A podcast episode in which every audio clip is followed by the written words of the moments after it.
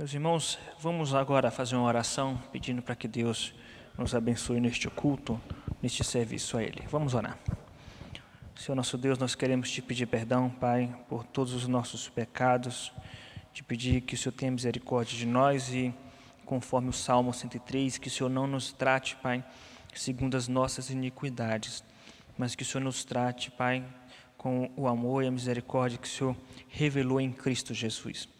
Te pedimos que o Senhor nos oriente na palavra, que o Senhor nos eduque na palavra, para que possamos ser famílias que refletem o teu caráter neste mundo caído. Se conosco, recebe nossa adoração, nosso culto a ti, Pai, em nome de Jesus. Amém. Meus queridos irmãos, vamos agora abrir nossas Bíblias em Efésios, carta de Paulo aos Efésios.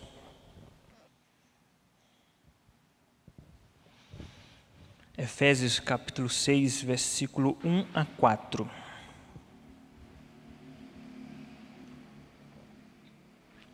Filhos, obedecei a vossos pais no Senhor, pois isto é justo.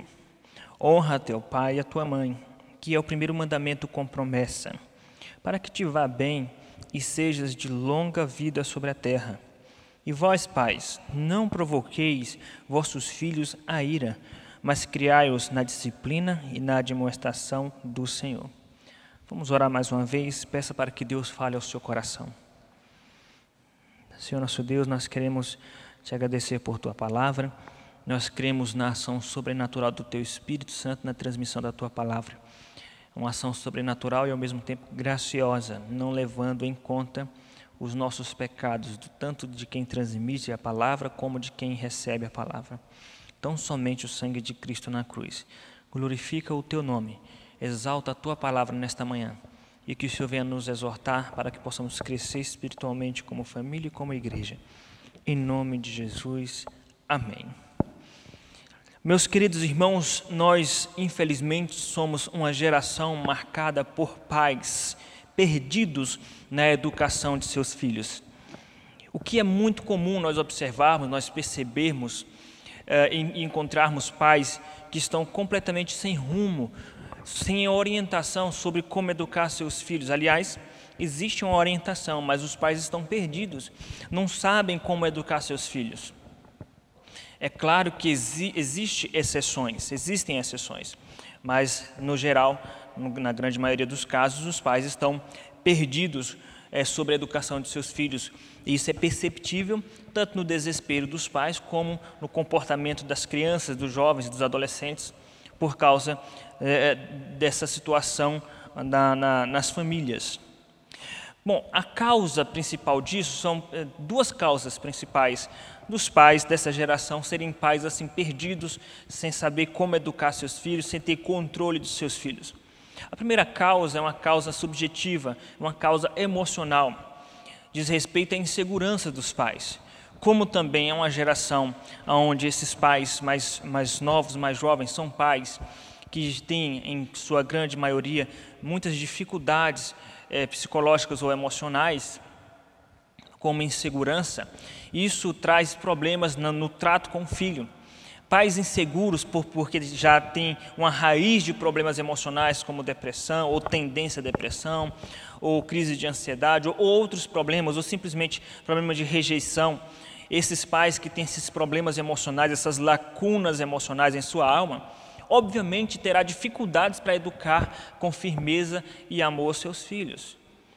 Então, meus irmãos, essa é a primeira causa, a insegurança.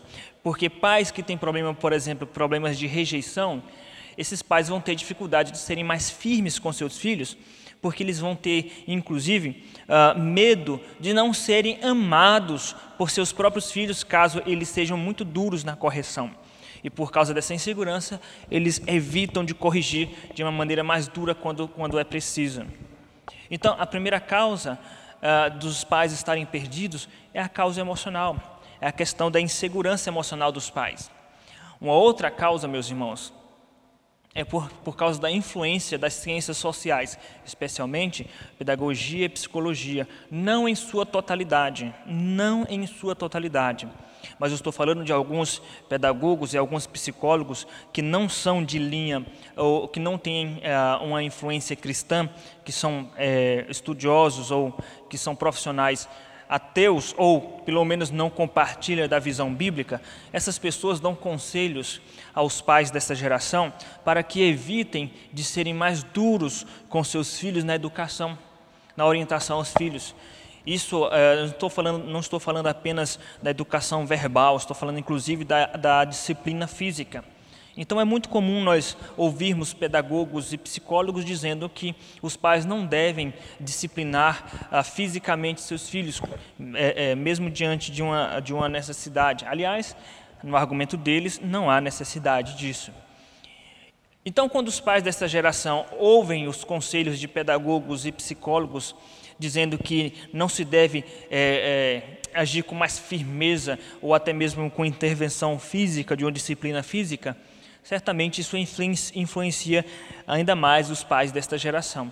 Essas são as duas principais causas, meus irmãos, dos, de os pais estarem perdidos, os pais desta geração, na educação de seus filhos, por causa de uma insegurança que já existe em seus corações e por causa da influência uh, da, de profissionais da área de pedagogia e psicologia que têm dificuldade com a disciplina física ou com a disciplina mais firme. Obviamente, existem pedagogos e psicólogos que pensam diferente, que acham, que compartilham do ensinamento bíblico, mas na sua grande maioria não é assim. Também nós somos marcados não só por pais que estão perdidos na educação de seus filhos, nós somos uma geração marcada também por filhos rebeldes. Meus irmãos, é muito comum você perceber nas, nos ambientes públicos, como supermercado, praças, você, nós é, é, termos a experiência de visualizar pais é, que não controlam seus filhos, filhos rebeldes, filhos mimados, filhos birrentos, que fazem escândalo em público.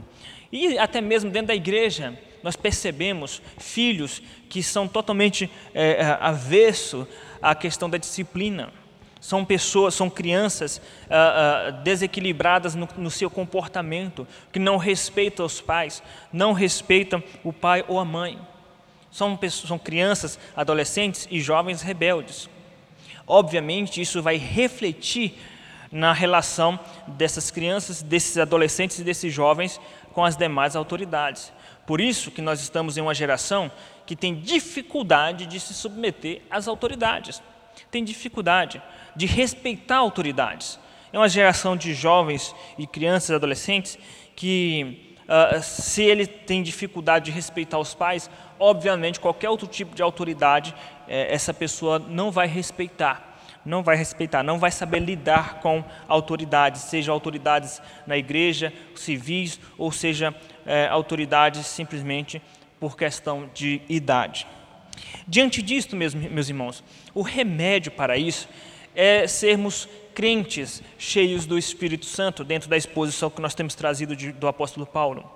Porque a partir do momento que formos pais cheios do Espírito Santo, filhos cheios do Espírito Santo, certamente a, a, a situação mudará, em, pelo menos no contexto da igreja, e passaremos a ser reflexo ou refletir o caráter de Cristo para o mundo, passaremos a ser referência para o mundo.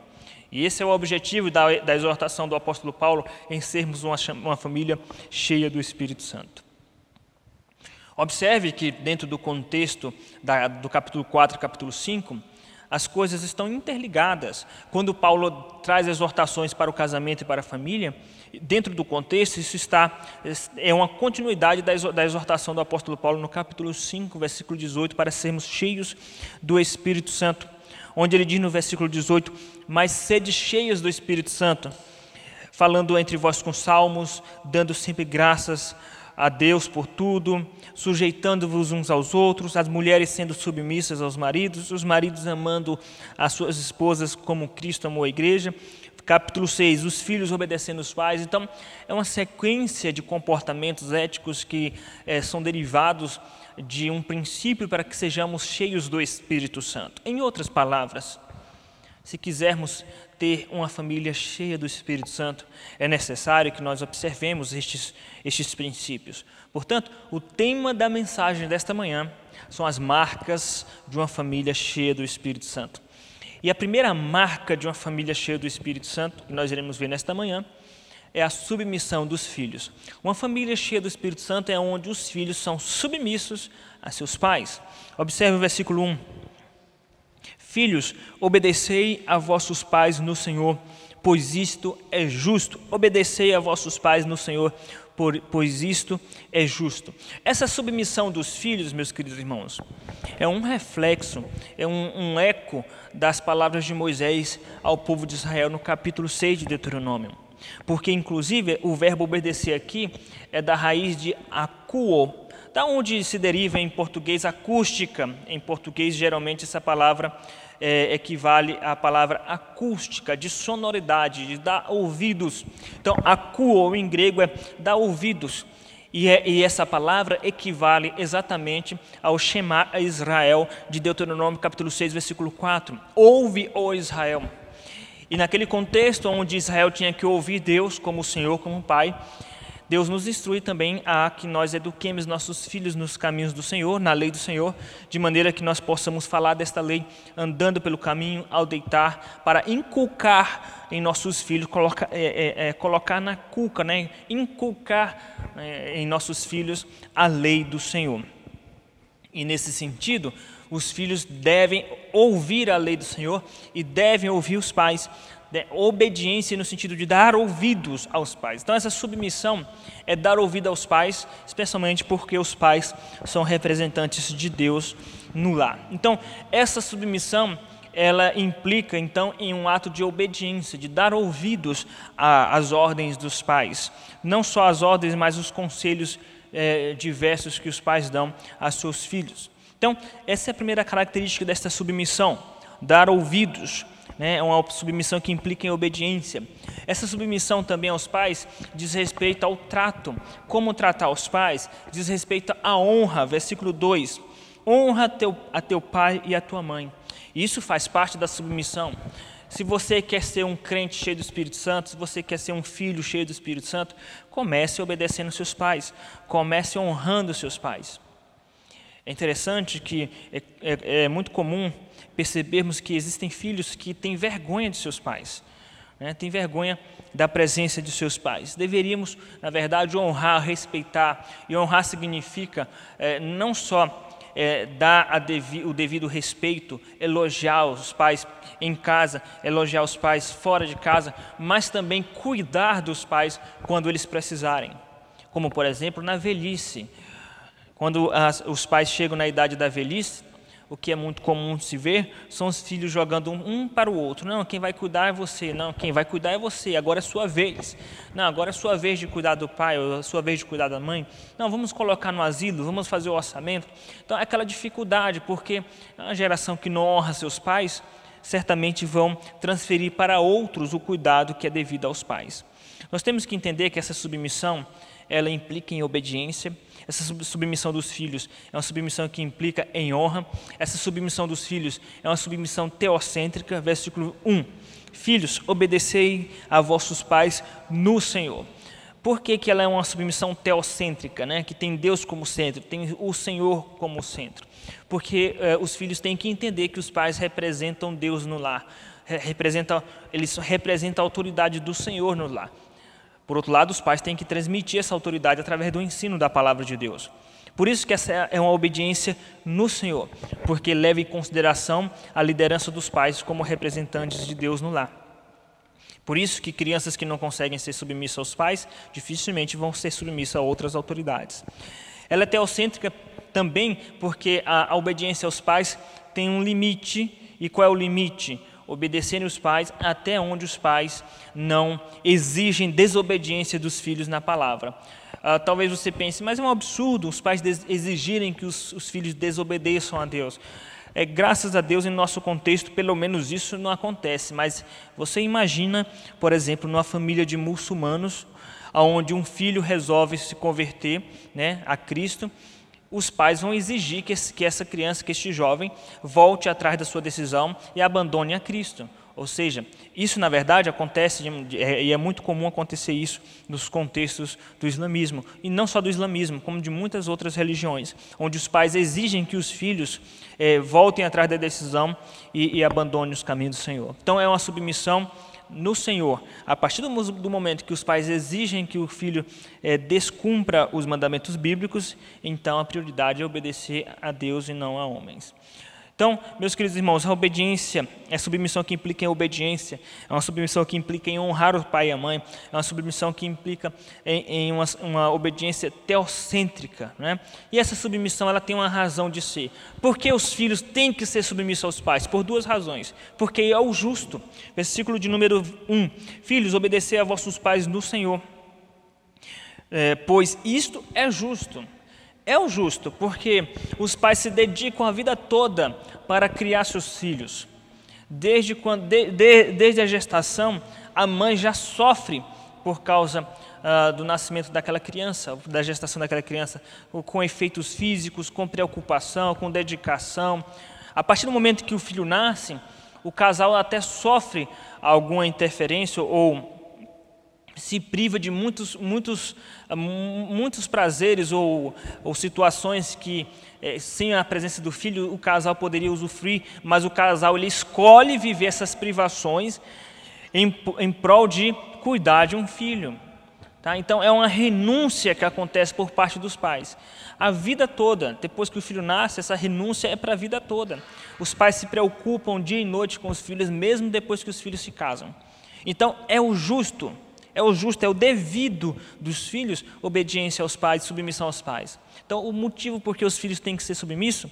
Porque é o justo, é o que diz a palavra de Deus. O segundo motivo é porque existe uma promessa, uma promessa de longa vida, uma promessa de uma vida tranquila nesta terra. Versículo 2: Honra teu pai e tua mãe, que é o primeiro mandamento com promessa, para que te vá bem e sejas longa vida sobre a terra, seja de longa vida sobre a terra. Essa, essa expressão em grego longa vida né, é macro crônios. Né? Macrocrônios em grego significa macro de, de algo grande, né? crônios de tempo, né? cronos, de cronológico, de tempo. Então, macrocrônio significa um tempo longo, para que você viva um, bastante tempo nesta terra. Mas não é só o viver por viver, mas viver com tranquilidade, viver com satisfação nesta terra. É necessário que você ouça os conselhos de seu, de seu pai e de sua mãe, porque isso é justo e porque existe uma promessa, uma promessa de viver bem nesta terra. E esse, viver bem nesta terra vai ser decorrente tanto de, de conselhos bons dos pais, como também pela obediência, como a recompensa do Senhor pela obediência aos pais. Meus queridos irmãos, a primeira marca de uma família cheia do Espírito Santo é a, é a submissão dos filhos, onde os filhos são submissos aos seus pais. A segunda marca de uma família cheia do Espírito Santo é a educação dos pais, ou a educação que os pais dão a seus filhos. Versículo de número 4. E vós, pais, não provoquei vossos filhos a ira, mas criai-os na disciplina e na admoestação do Senhor. Na disciplina e na admoestação do Senhor. Essa, na verdade, é a maior herança que os pais podem deixar a seus filhos: a educação, a instrução. Educar os seus, os seus filhos, especialmente educá-los no caminho do Senhor. Entendendo, meus irmãos, que tudo que você ensina para seus filhos, isso vai marcá-los para o resto da vida tanto o seu exemplo, o seu modelo, seu comportamento, que é, é a maneira mais imediata de educar, é através do exemplo, porque os filhos eles aprendem não só com as palavras, mas especialmente com o comportamento do pai e da mãe. Tudo aquilo que você faz e que você fala. Se os, seus, se os seus filhos te flagram orando, lendo a Bíblia, isso já vai ser de grande valia para a vida toda dele e dela quando eles crescerem. Então, dê, eduque através do seu exemplo. O exemplo é de grande importância nesse processo pedagógico. Nós temos que entender que, esse, que essa educação ela é tanto instrutiva como corretiva. A educação que os pais devem dar aos seus filhos é instrutiva no sentido de alimentar os seus filhos emocionalmente, e, psicologicamente e intelectualmente com informações necessárias para a sua vida decorrente, a sua vida que está para ser desenvolvida. E também é corretiva porque leva-se em consideração que mesmo que seja uma criança, trata-se de um ser pecador que herda o pecado de Adão, o que fica evidente nos seus primeiros comportamentos desde a mais tenra idade. E, portanto, como é um pecador, como a Bíblia diz que o homem se desvia, é, é, ele é corrupto e se desvia do Senhor desde, desde a sua mocidade, ele precisa de correção constantemente. Então, educação instrutiva, versículo 4: E vós, pais, não provoqueis vossos filhos a ira, mas criai-o na disciplina e na admoestação do Senhor. A admoestação aqui eh, são as instruções que os pais têm que dar ao Senhor. Uma educação instrutiva, inculcando a lei do Senhor eh, a seus filhos, ensinando as sagradas letras, como a mãe e a avó de Timóteo fizeram com ele. Então nós temos que de fato ensinar a lei do Senhor. Antigamente, os pais, especialmente os pais presbiterianos, os puritanos também, eles, eles dedicavam muito tempo ensinando seus filhos o catecismo breve, o catecismo é, é, maior de Westminster, onde ali existem perguntas instrutivas aos filhos, coisa que os pais de hoje, mesmo presbiterianos, nem, nem em sua maioria, nem sabem o que significa catecismo breve. Então, é, isso significa o quão distante nós estamos de nossos filhos na educação, no, nos caminhos do Senhor. Mas não é apenas uma educação instrutiva, mas é uma educação corretiva, versículo de número 4. E vós, pais, não provoqueis vossos filhos a ira, mas criai-os na disciplina e na admoestação do Senhor. Criai-os na disciplina. Provérbios, meus irmãos, capítulo 13, Provérbios, capítulo 22, fala constantemente sobre a necessidade de disciplinar com vara, que são textos conhecidos de todos, para nós não afastarmos a vara da criança para que ela não venha nos envergonhar. O pai ou a mãe que afasta a vara da criança, essa criança vai trazer vergonha aos seus pais no futuro. Se nós quisermos o bem de nossos filhos, nós temos que educar com vara, não é sem necessidade não em momentos é, é, impróprios. Nós temos que educar com vara, mas sempre que for necessário. Quando houver não qualquer tipo de erro, a criança deixou o prato ca cair, quebrou o prato, aí você já imediatamente já vai é, é, disciplinar com vara, ou qualquer tipo de deslize, você de repente flagra a criança riscando a parede ou riscando alguma coisa e você imediatamente já vai bater na criança. Não é nesse sentido mas dentro, tomando o exemplo de Deus como um pai que disciplina também com vara, mesmo que em aspectos espirituais, quando Deus disciplina, aonde há atitudes de rebeldia, de teimosia, uma vez que a criança já entende que aquilo é errado e ela persiste no erro, então você vai é, com a intervenção física, mas não para machucá-la no sentido de, de agredi-la a, a, a, ponto de machucá-la, mas ou com palmadas ou com a vara mesmo, mas no sentido de que ela sinta aquela dor física e não repita mais, mas não no sentido de espancamento como muitos pais fazem, e nesse sentido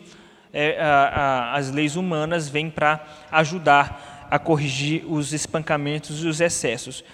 Meus queridos irmãos, o educar com vara é necessário e essa, essa, a nossa geração é a geração de pais que tem muita dificuldade de educar com vara e por isso é, nós sofreremos as consequências disso. Então é uma educação instrutiva, uma educação é, corretiva e uma, e uma educação amorosa, instrutiva, corretiva e amorosa. Versículo 4. E vós, pais, não provoqueis vossos filhos a ira, mas criai na disciplina e na admoestação do Senhor.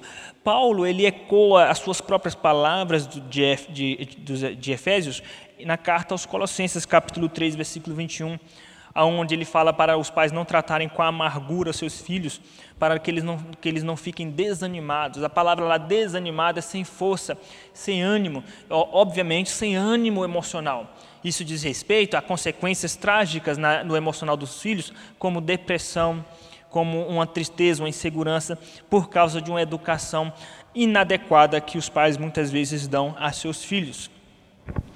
Quando que a, a, a, educação dos pais vai provocar então depressão, insegurança, uh, baixo autoestima em seus filhos, problema de rejeição, ou mesmo rancor, mágoa em seus filhos, ira em seus filhos, como Paulo diz, para não provocar a ira em seus filhos, transtornos emocionais. Quando?